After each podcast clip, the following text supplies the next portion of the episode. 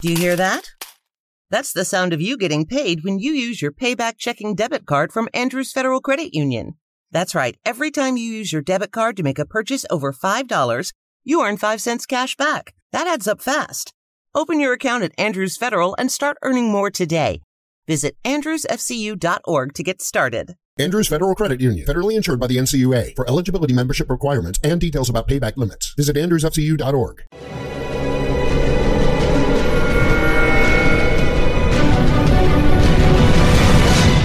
Yo documental.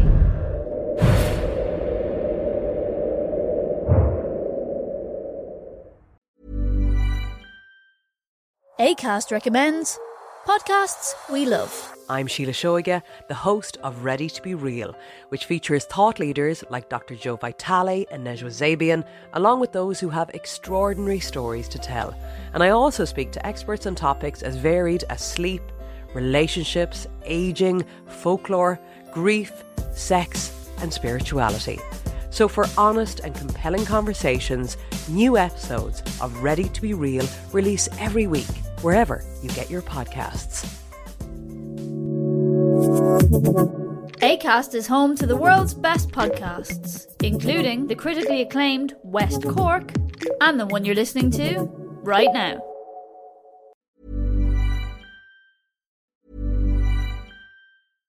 Some sports demand resilience, grit, power. Cheltenham demands it all. And this is William Hill Racing at Cheltenham. Get our top price guarantee against selected bookmakers on all championship races. It's who you play with, William Hill. Top prices from 9am 27th to February 23 until the start of each of the four championship races compared to selected competitors. Standard win market odds only. Excludes competitor offers. Further terms apply. 18 plus for advice and information. Visit gamblingcare.ie.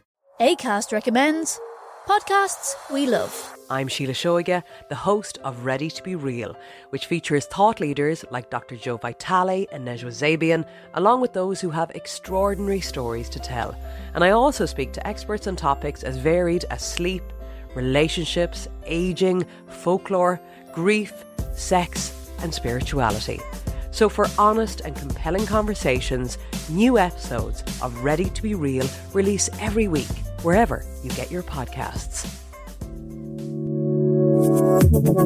ACAST is home to the world's best podcasts, including the critically acclaimed West Cork and the one you're listening to right now. Do you hear that? That's the sound of you getting paid when you use your payback checking debit card from Andrews Federal Credit Union. That's right. Every time you use your debit card to make a purchase over $5, you earn 5 cents cash back. That adds up fast. Open your account at Andrews Federal and start earning more today. Visit andrewsfcu.org to get started. Andrews Federal Credit Union, federally insured by the NCUA. For eligibility membership requirements and details about payback limits, visit andrewsfcu.org. Okay, round two. Name something that's not boring. A laundry? Ooh, a book club. Computer solitaire, huh? Ah, oh, sorry, we were looking for Chumba Casino. That's right. ChumbaCasino.com has over 100 casino style games. Join today and play for free for your chance to redeem some serious prizes. ChumbaCasino.com. No purchase necessary. Full prohibited by law. 18 plus terms and conditions apply. See website for details.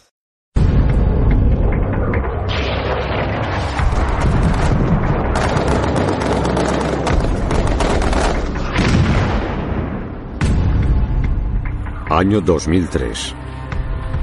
Tras una invasión rápida y mortal, las fuerzas militares americanas ocuparon Irak. Uno de los regímenes más brutales del siglo XX había llegado a su fin. Ladies and gentlemen, we got him.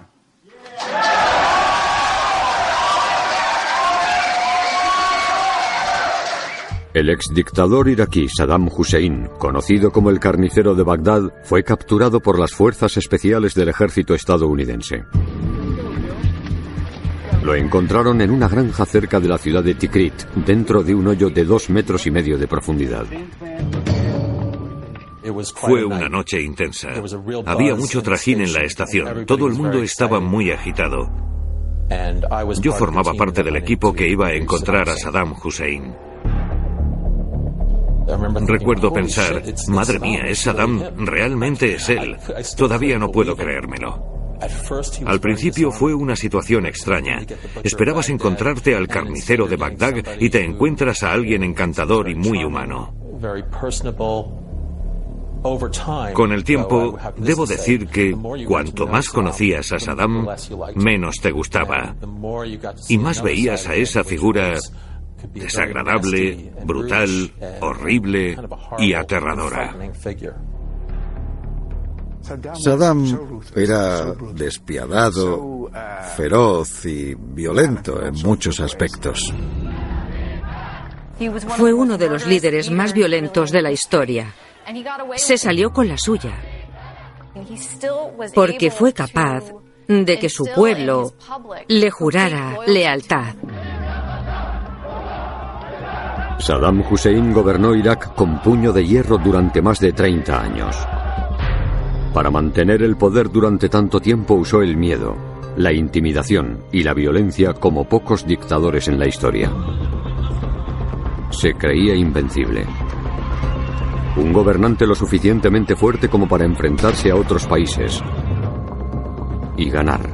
Pero ¿cómo llegó Saddam a la cúspide del poder absoluto para luego perderlo todo? Las dictaduras han tenido un increíble impacto en el último siglo.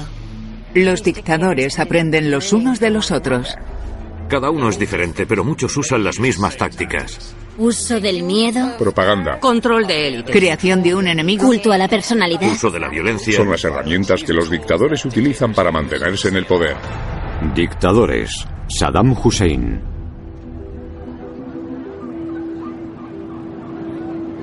28 de abril de 1937.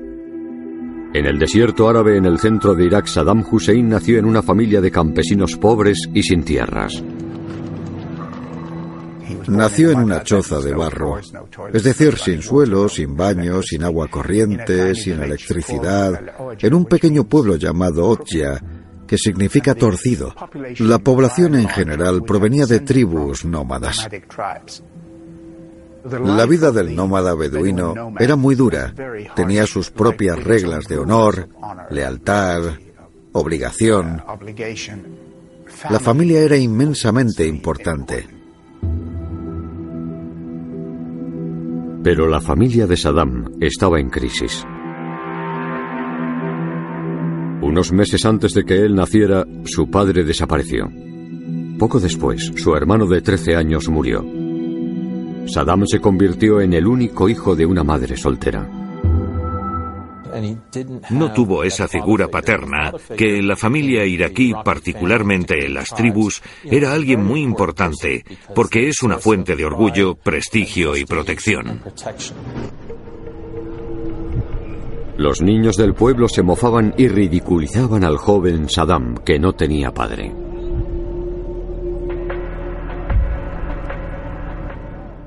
O lo asumes o luchas. Y él sin duda luchó. Saddam usó su gran altura y fuerza para defenderse.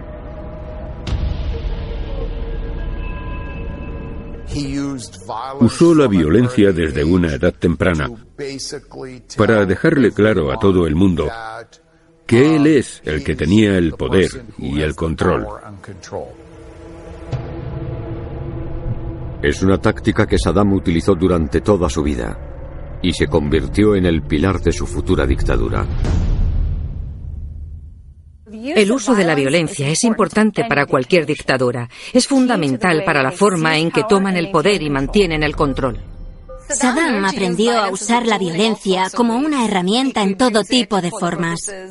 La usaba con el propósito de amenazar a la población de una manera específica, pero también de manera más general. Hubo una evolución en la forma en que Saddam Hussein usó la violencia y se volvió más excesiva a medida que pasaba el tiempo. Yo diría que se volvió aún más aleatorio e impredecible. Se convirtió en un maestro en el uso de la violencia.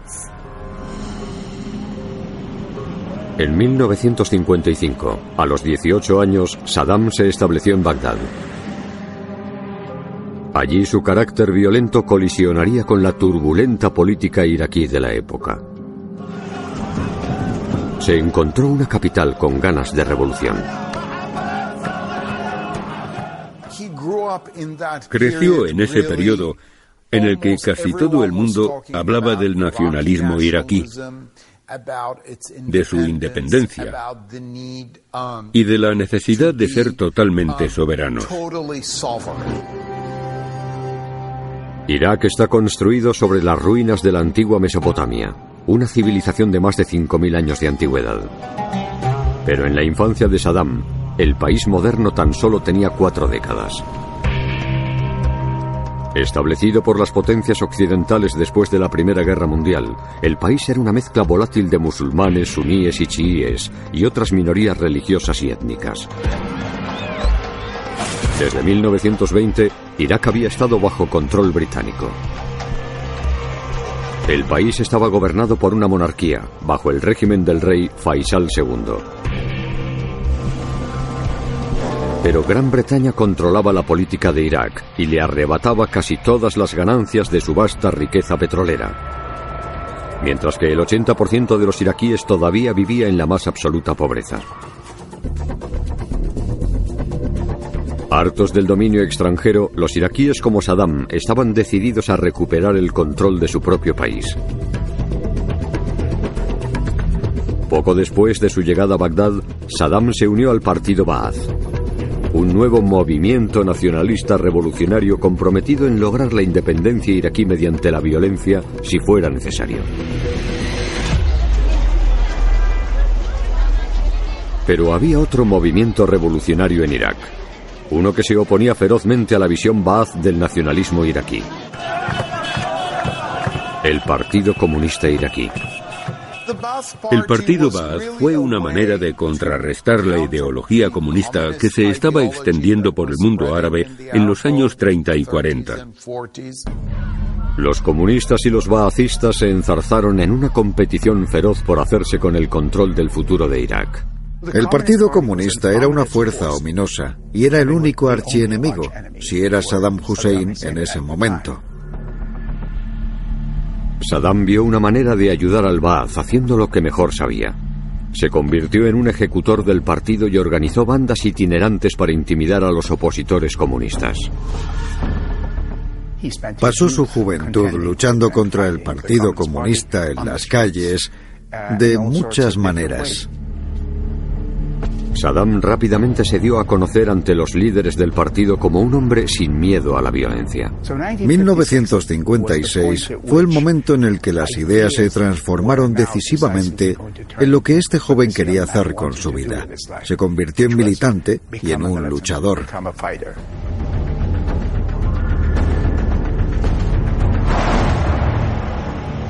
Luego, en 1958, un suceso dramático se convirtió en una oportunidad para Saddam.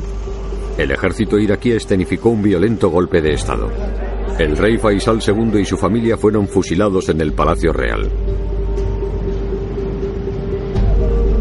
Se estableció un nuevo gobierno militar bajo el mando del general Abud al-Karim Qasim. Parecía que el sueño de un Irak independiente estaba finalmente al alcance. Saddam, como el resto del partido Ba'ath, salió a la calle a celebrarlo inmediatamente después de la revolución de 1958. Pero casi de inmediato, el partido Ba'ath quedó atrapado en una lucha de poder con el nuevo gobierno.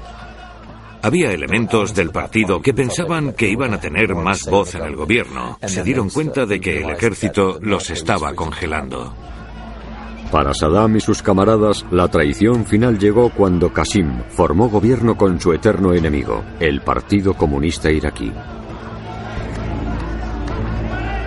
El partido Ba'ath creía que solo le quedaba una opción.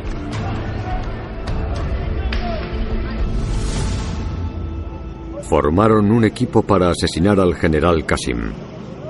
Saddam Hussein fue uno de los primeros voluntarios.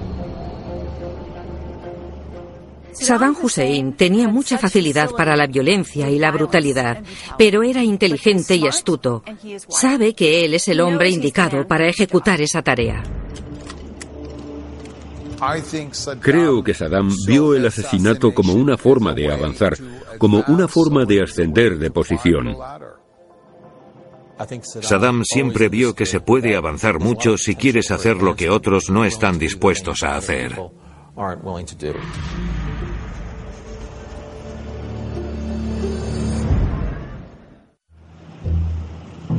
7 de octubre de 1959. Saddam Hussein tenía 22 años y había utilizado la violencia para ascender en las filas del partido Baath. Y estaba a punto de usar la violencia en un nivel completamente nuevo. Saddam y un pequeño equipo de camaradas conspiraban para asesinar al nuevo líder iraquí, el general Qasim. Atacarían su caravana a plena luz del día en la avenida más transitada del centro de Bagdad. Para Saddam, este fue un punto de inflexión en el camino hacia el poder. Un momento que luego utilizaría para construir una imagen heroica de sí mismo y justificar su dictadura. La creación de mitos es una estrategia comúnmente utilizada por muchos dictadores porque quieren parecer más heroicos, más valientes, mejores que la gente normal. En el caso de Saddam Hussein, utilizó una historia real para hacer creer a la gente que él era especial y que nació para ser su líder. Parte de la mitología de Saddam se basaba en el plan de asesinato contra el general Qasim. Con el tiempo, la historia se transformó en una celebración de su heroísmo y años más tarde, incluso se convirtió en una película. Se emitía en la televisión iraquí. Saddam y sus camaradas protagonizaron un atrevido ataque contra la comitiva automovilística presidencial.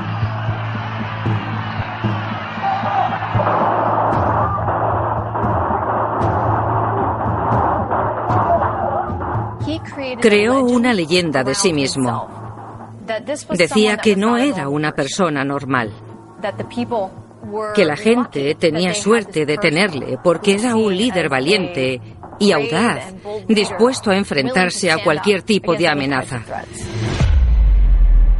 La película mostraba la huida heroica de Saddam después del asalto. Casi no sobrevivió a una grave herida de bala en la pierna. Eludió las Fuerzas Armadas de Seguridad de Qasim, huyó de Bagdad y realizó un viaje de 1.600 kilómetros a través de Siria hasta Egipto. Pero el ataque al general Qasim no se parecía en nada al glorioso heroísmo representado en la película. Fue un desastre total. En realidad, el intento de asesinato terminó en caos. Qasim fue herido pero sobrevivió, y Saddam se refugió en una casa en Bagdad donde le curaron una herida de bala de poca gravedad. Dijo que fue un desastre. Le dispararon en medio de un tiroteo y fue uno de los suyos mientras trataban de atrapar a Qasim en su caravana. Más tarde se afirmó que el fracaso de la misión había sido culpa de Saddam, porque había empezado el tiroteo muy pronto. El atentado falló. El líder resultó herido, pero Saddam también fue herido y escapó. Saddam huyó del país y se escondió en la capital egipcia, El Cairo.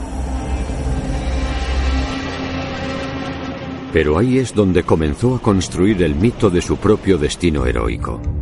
Presentó su propia versión de lo que sucedió, que era un guerrero intrépido que casi derriba un régimen y escapa para seguir luchando. Eso sella su percepción dentro del partido. Él es el matón, el luchador callejero por excelencia, el hombre que entiende de armas. Fue esta reputación de creación propia la que impulsaría a Saddam al máximo poder en Irak. 9 de febrero de 1963. Mientras Saddam aún estaba en el exilio, los partidarios del partido Baath mataron a tiros al general Qasim y se desencadenó una lucha de poder de cinco años. Saddam regresó a Irak. Más tarde, en 1968, el partido Baath finalmente se alzó triunfante y tomó el poder bajo el mandato del primo de Saddam, el presidente Ahmed Hassan al-Baka. Bajo la nueva dictadura militar, Al-Baka y un pequeño grupo de leales baacistas clave asumieron un control casi total sobre el funcionamiento de la nación. Gracias a su reputación heroica, Saddam fue capaz de aprovecharse para llegar a un puesto de alto rango en el nuevo gobierno. Saddam fue nombrado oficialmente vicepresidente. Pero con un ojo puesto en el futuro asumió otro rol, que otros dictadores en la historia han utilizado para ganar el control sobre rivales y enemigos.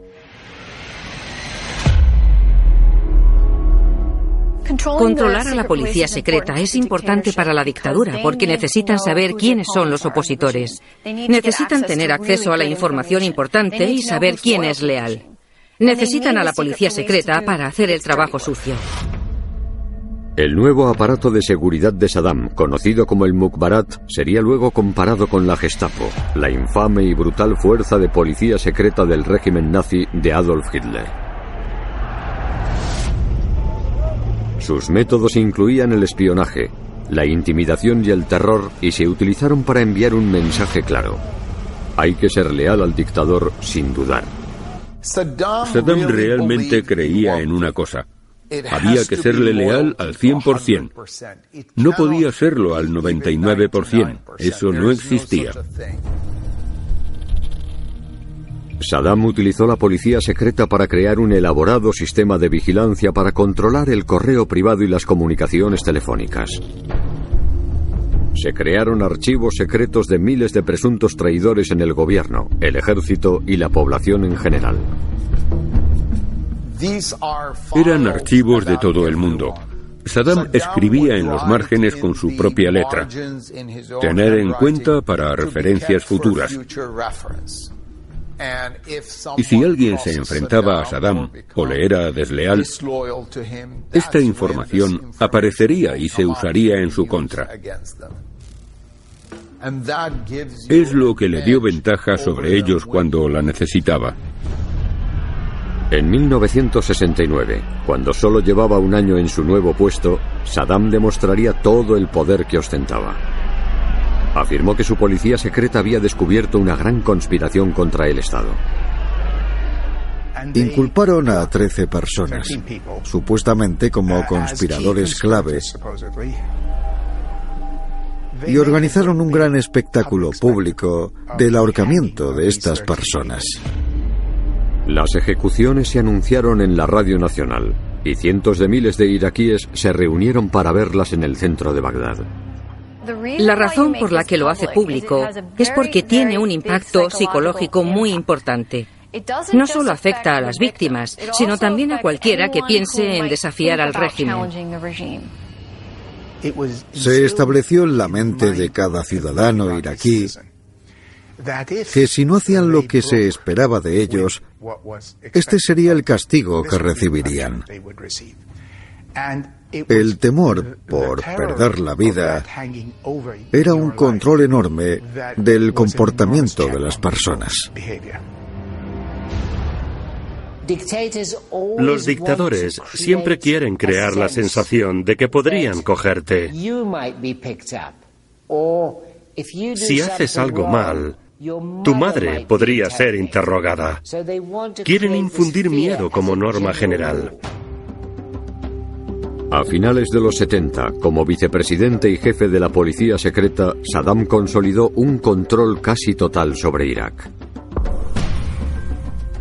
Al final fue capaz de usar esa plataforma para subvertir a todos los demás y convertirse realmente en el líder de Irak. Pero a pesar de todo su poder, Saddam todavía era vicepresidente y esperaba la oportunidad de reclamar su lugar como el gobernante absoluto de Irak.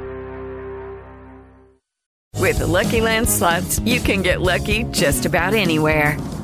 This is your captain speaking. Uh, we've got clear runway and the weather's fine, but we're just going to circle up here a while and uh, get lucky.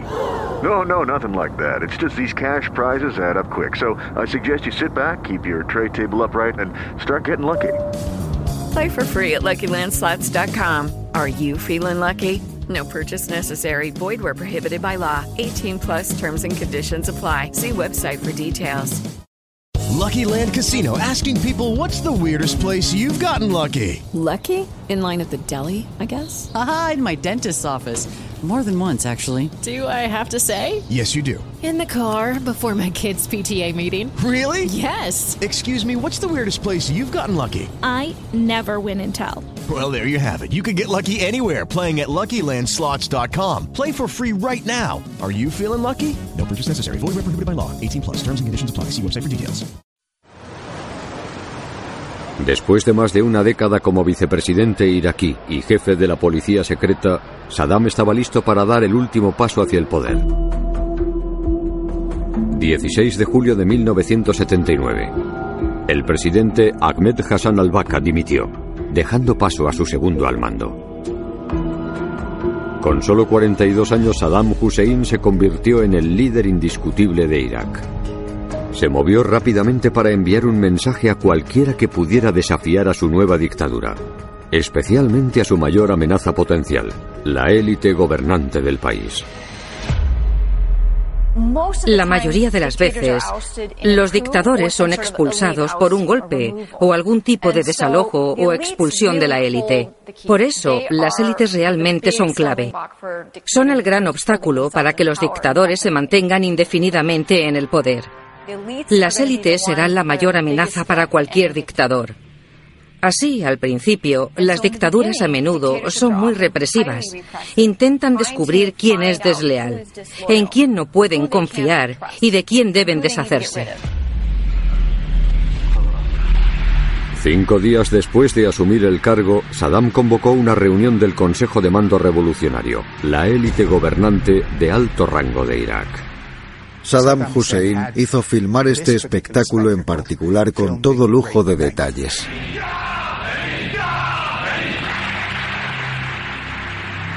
Saddam citó información que había adquirido de la policía secreta y afirmó que había descubierto una conspiración para derrocar a su nuevo régimen.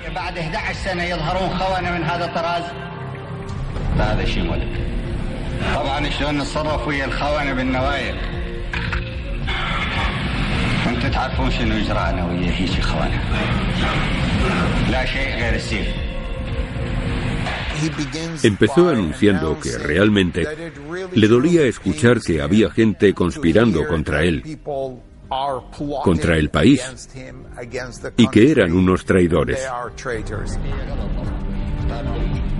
Un informador iba leyendo los nombres de los traidores sospechosos.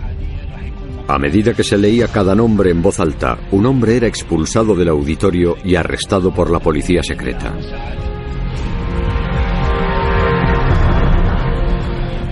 Creo que la gente se dio cuenta de que lo único que le importaba a Saddam era la lealtad hacia él. En un giro inesperado, Saddam obligó a los funcionarios gubernamentales restantes a ejecutar personalmente a sus compañeros arrestados.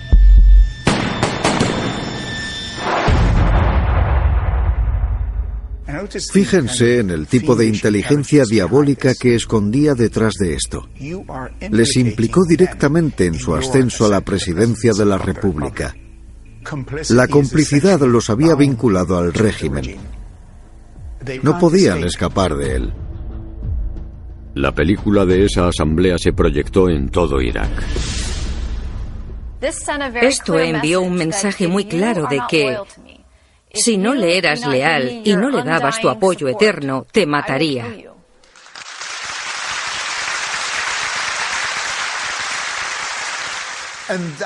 Aquel acto, en mi opinión, lo estableció en el partido como un líder incondicional.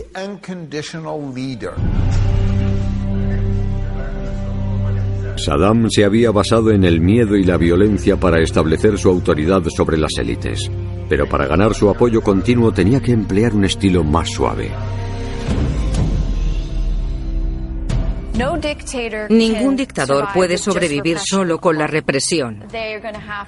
Tiene que dar una de cal y una de arena. Saddam empezó a usar fondos públicos para mantener a la clase dominante feliz y obediente.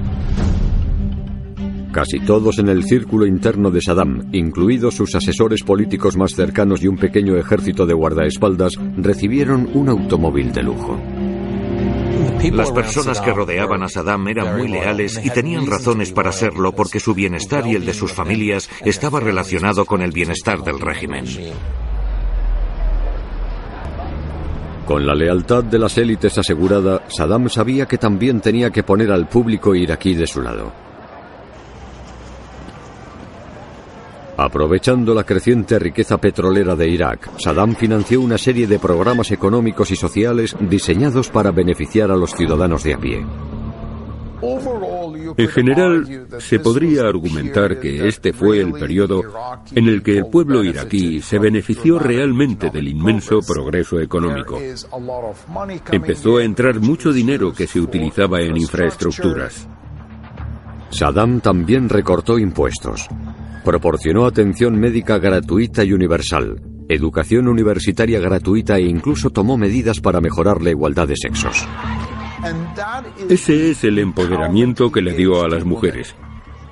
Cada vez más mujeres se apuntaban a las universidades y tenían más oportunidades de empleo. Creía que si ganaba el apoyo de las mujeres, tendría al 50% de la población. Sobre todo Saddam quería que el pueblo viera su dictadura como una forma de tener una nación más moderna y próspera.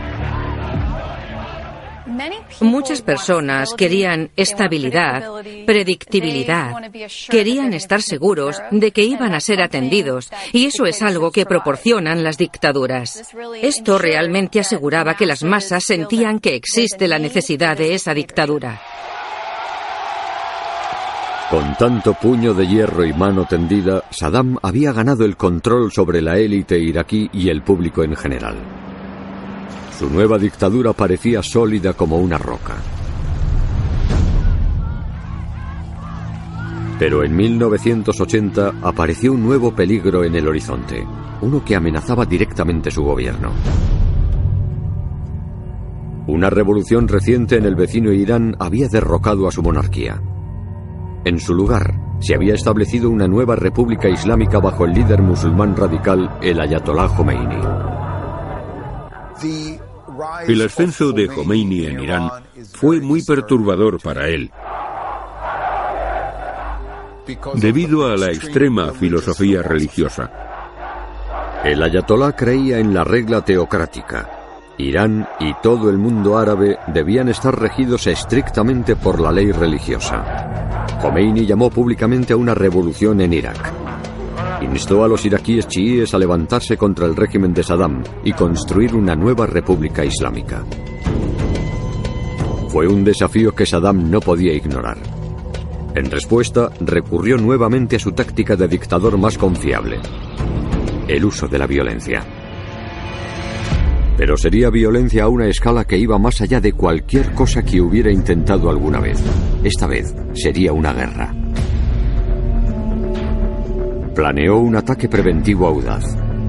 Su objetivo, eliminar al ayatolá antes de que éste lo eliminara a él.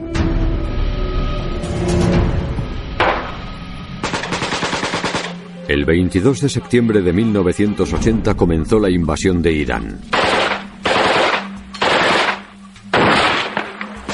Saddam creía que la victoria llegaría en cuestión de días.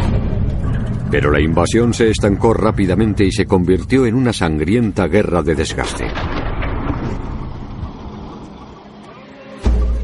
En los siguientes ocho años morirían alrededor de 500.000 iraquíes. Casi todas las familias iraquíes sufrieron una pérdida personal. Para Saddam, la guerra con Irán había debilitado su control del poder en casa. Estaba a punto de enfrentarse a la peor pesadilla de cualquier dictador, la rebelión. Tomaría represalias de la manera más brutal que uno se pueda imaginar.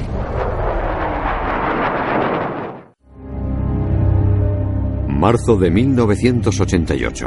La guerra de Saddam Hussein con el vecino Irán y su intento de derrocar a su enemigo el Ayatollah Khomeini se había convertido en un sangriento cenagal y su régimen se había debilitado. Los kurdos, una de las minorías étnicas más grandes de Irak, aprovecharon la oportunidad y se levantaron contra la dictadura. Tomaron la ciudad de Halabja, cerca de la frontera con Irán. En respuesta, Saddam recurriría a la violencia una vez más. Pero esta vez ejerció una violencia extrema con un doble propósito. Aplastar una amenaza inmediata y disuadir a las futuras amenazas. El terror es el uso indiscriminado y arbitrario de la fuerza que puede infundir miedo a las personas.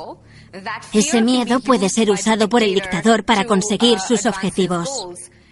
El terror es el tipo de violencia brutal única que las personas tienden a recordar y deja un recuerdo duradero en las mentes de las personas. El 16 de marzo Saddam ordenó a sus comandantes militares aplastar la rebelión kurda. La Fuerza Aérea lanzó un ataque contra Halabja. Un kurdo iraquí de 11 años, Kamaran Heida, se refugió solo en un refugio antibombas. Halabja temblaba con las explosiones de las bombas, los gritos, la gente corría. Pero las bombas no eran convencionales, llevaban gas venenoso. Hombres, mujeres y niños sucumbieron a la intoxicación por ácido cianhídrico. Fue una muerte rápida, pero horrible. Después del ataque, Kamaran Heida salió a buscar a su familia y vio lo que había hecho el ejército de Saddam. No podía levantarme. Gateé. Tristemente, gateé por encima de algunos cadáveres, incluida mi incluida mi madre. Mi hermano y mi hermana estaban abrazados a la cabeza de mi hermano, Rewar, y murieron juntos.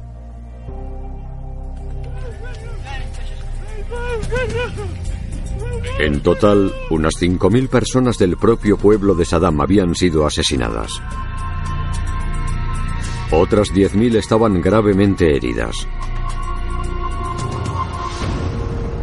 Como Saddam pretendía, el horrible ataque resolvió dos problemas para su régimen. Le recordó a los iraquíes el precio a pagar por la rebelión y envió un poderoso mensaje al enemigo mortal de Saddam, Irán. Eso, por supuesto, infunde terror con el que luego manipuló y trabajó en interés propio. Los líderes de Irán temieron entonces que Saddam pudiera lanzar ataques con armas químicas en sus ciudades acordaron comenzar negociaciones de alto el fuego. Después de ocho años de brutales combates, la guerra terminó sin que ninguno de los dos bandos mostrara ninguna ganancia territorial. Una guerra de ocho años, una inmensa carnicería humana, una guerra que fue tan grande en su impacto y alcance en la región como la Primera Guerra Mundial en los países que la sufrieron, es que hubo un millón de muertos. A pesar de las terribles pérdidas, la dictadura de Saddam sobrevivió intacta a la guerra. Pero se enfrentaba entonces a un nuevo problema. La guerra había dejado a su régimen casi en la bancarrota. Aquello fue realmente un gran problema. Saddam nunca necesitó tanto dinero como en 1988. Para resolver el problema, Saddam comenzó a esbozar un plan audaz invadir y anexar otro país vecino, Kuwait. Creía que las reservas de efectivo y petróleo de Kuwait podrían apuntalar la economía iraquí en crisis y fortalecer su régimen. Pero fue un movimiento que pondría en peligro todo lo que había conseguido hasta el momento. Estaba a punto de luchar contra los militares más poderosos del planeta.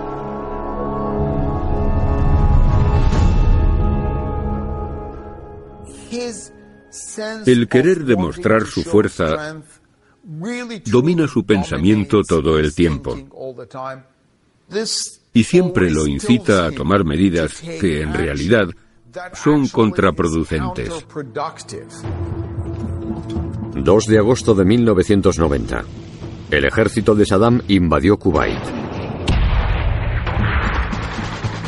Los líderes en el oeste advirtieron que la invasión de Saddam a Kuwait podría desencadenar una guerra más amplia en Medio Oriente, que arrastraría a naciones clave productoras de petróleo como Arabia Saudí y poner en peligro el 50% del suministro mundial de petróleo. La respuesta a la agresión de Saddam fue rápida y casi unánime. No nation will be permitted to brutally assault its neighbor. El presidente George Herbert Walker Bush, con el pleno respaldo de las Naciones Unidas, envió una enorme fuerza terrestre, naval y aérea hasta la otra punta del mundo, al Golfo Pérsico. Las tácticas de mano dura de Saddam siempre le habían ido bien en casa, pero para el resto del mundo, su agresión armada era una provocación peligrosa. Y estaba a punto de enfrentarse a un oponente que no se sentiría intimidado. Creo que era muy inteligente, pero de una inteligencia de estar por casa, una inteligencia callejera iraquí. La inteligencia callejera solo funciona en las calles que conoces, por lo que quizás no entendía el mundo. No calculó bien lo que los Estados Unidos eran capaces de hacer. Saddam realmente no entiende a Occidente ni los asuntos internacionales. Y por supuesto, esto inicia una serie de errores catastróficos. El 16 de enero de 1991, la coalición encabezada por los estadounidenses se propuso hacer pagar a Saddam su ataque contra Kuwait. Comenzó la operación llamada Tormenta del Desierto. Quizás fue la primera vez en su dictadura que Saddam era verdaderamente vulnerable. Se escondía a todas horas. Se trasladaba a una nueva ubicación a diario. En cuestión de semanas, la fuerza de la coalición dirigida por los estadounidenses aplastó al ejército de Saddam. Lo que quedaba de él volvió al otro lado de la frontera, en Irak. As president, I can report to the nation aggression is defeated, the war is over.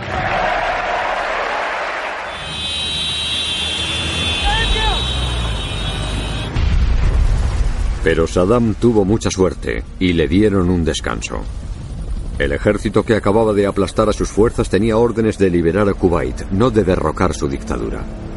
Las fuerzas de la coalición se retiraron. Y Saddam emergió de su escondite.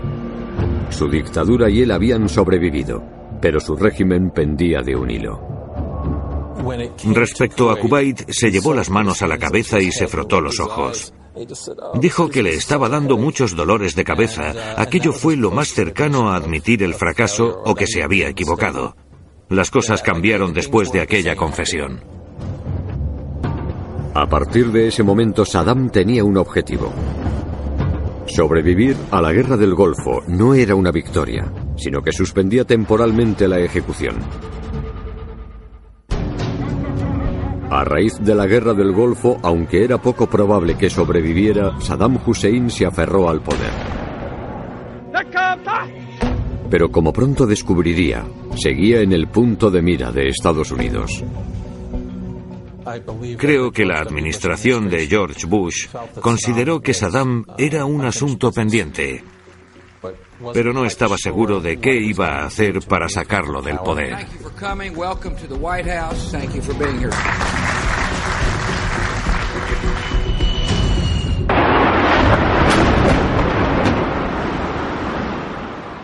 El 11 de septiembre fue la gota que colmó el vaso.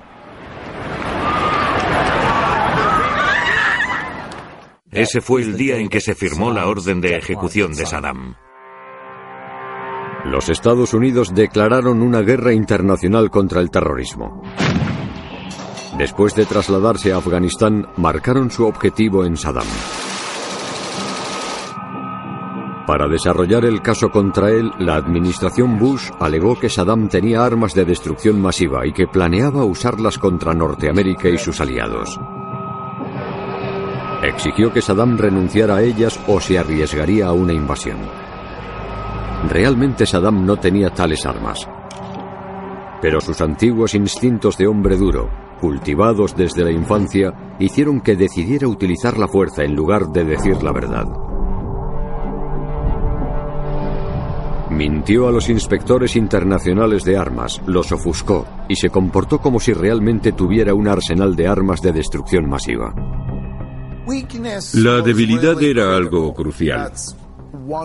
Esa es una de las razones por las que nunca declaró que no hubiera armas de destrucción masiva, porque eso mostraba debilidad a los iraquíes y al mundo. Ante la obstrucción y la arrogancia de Saddam, el presidente Bush concluyó que el tiempo de negociaciones había terminado.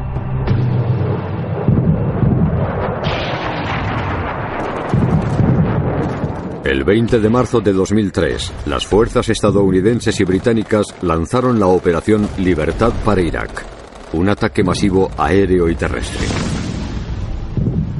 A diferencia de la guerra del Golfo, esta fue una invasión sin restricciones con un único propósito, derrocar a Saddam y su régimen. Irak había estado bajo el control de Saddam desde 1968. Entonces, tras 35 años brutales y sangrientos, su gobierno finalmente había llegado a su fin. Pero incluso ante la derrota total, Saddam se negó a darse por vencido. Una vez más, se volvió a esconder. Saddam estaba convencido de que era el líder de Irak, que pertenecía a Irak y que sobreviviría. Pensaba que los estadounidenses se cansarían, se irían y él seguiría vivo. Pero Saddam juzgó mal a su enemigo una vez más. Un equipo de élite tenía la orden de cazarlo. Las unidades de la Fuerza Naval y Fuerzas Especiales Delta inspeccionaron casa por casa, detuvieron e interrogaron a los antiguos socios de Saddam. El ejército estadounidense también ofreció una recompensa de 25 millones de dólares por información que condujera a su captura. Pero nadie se atrevía a delatarlo. Ya fuera por miedo o lealtad, algunos iraquíes lo ayudaron a permanecer oculto. Y mientras la persecución continuaba, Saddam, aún luchando, hizo lo que pudo para que sus perseguidores le perdieran el rastro. Una de las cosas que hizo Saddam y demostró así su inteligencia callejera y su ingenio cuando se trata de su seguridad personal fue coger a muchos de sus guardaespaldas habituales y cambiarlos. Trajo un nuevo grupo desconocido para las agencias de inteligencia extranjeras y para los que habían estado observando su régimen durante años. No sabíamos nada sobre esas nuevas personas. Después de nueve meses de búsqueda, alrededor de 600 operaciones contra posibles objetivos y más de 300 interrogatorios, el equipo de trabajo realizó un gran avance. Encontraron a uno de los principales guardaespaldas que decidió entregarle a cambio de la suculenta recompensa.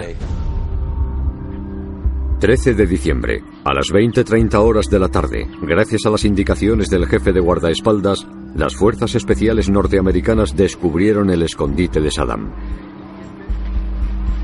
Lo encontraron en un hoyo en el suelo, a solo 16 kilómetros de su lugar de nacimiento. Irónicamente, su vida se había cerrado en un círculo.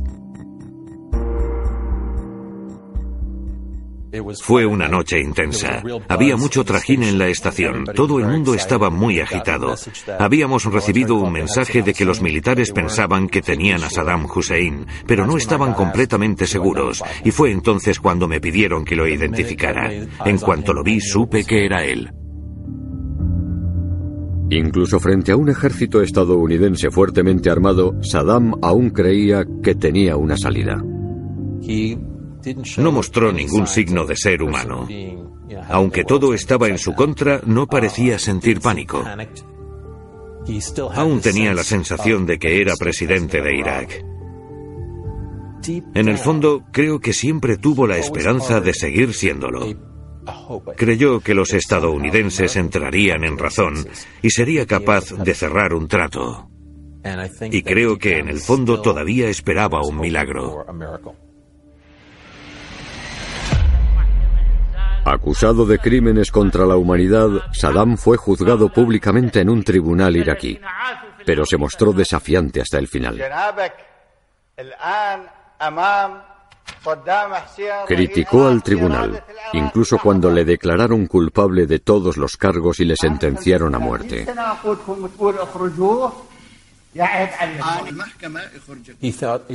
Pensó que le recordarían de forma muy positiva.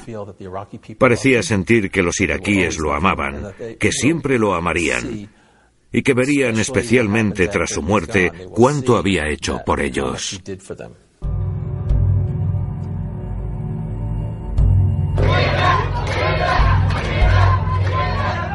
30 de diciembre de 2006. A los 69 años, Saddam Hussein protagonizó el mismo destino brutal que les había dado a tantas de sus víctimas.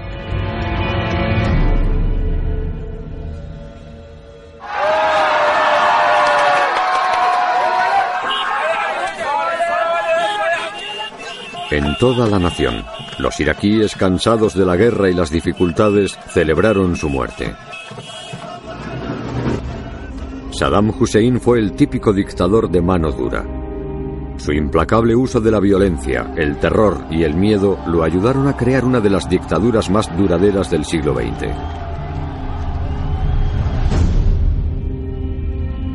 Pero esas mismas tácticas le hicieron vivir en una realidad peligrosamente falsa. Convencido para siempre de que era invencible, incluso cuando su país fue invadido y su gobierno destruido. Irak quedó pendiente de reconstrucción bajo una ocupación dirigida por los estadounidenses. Hoy en día, el país todavía lucha contra su historial de división, violencia y dictadura.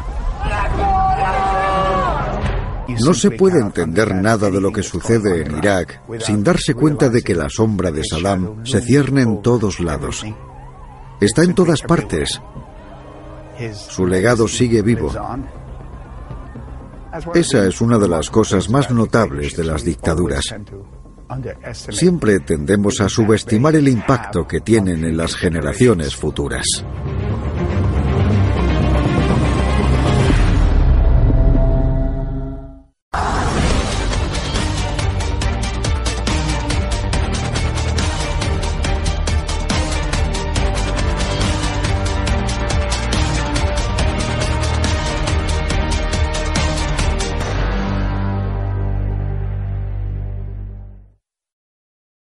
With lucky landslots, you can get lucky just about anywhere. Dearly beloved, we are gathered here today to. Has anyone seen the bride and groom? Sorry, sorry, we're here. We were getting lucky in the limo and we lost track of time. No, Lucky Land Casino, with cash prizes that add up quicker than a guest registry. In that case, I pronounce you lucky. Play for free at LuckyLandSlots.com. Daily bonuses are waiting. No purchase necessary. Void where prohibited by law. 18 plus. Terms and conditions apply. See website for details.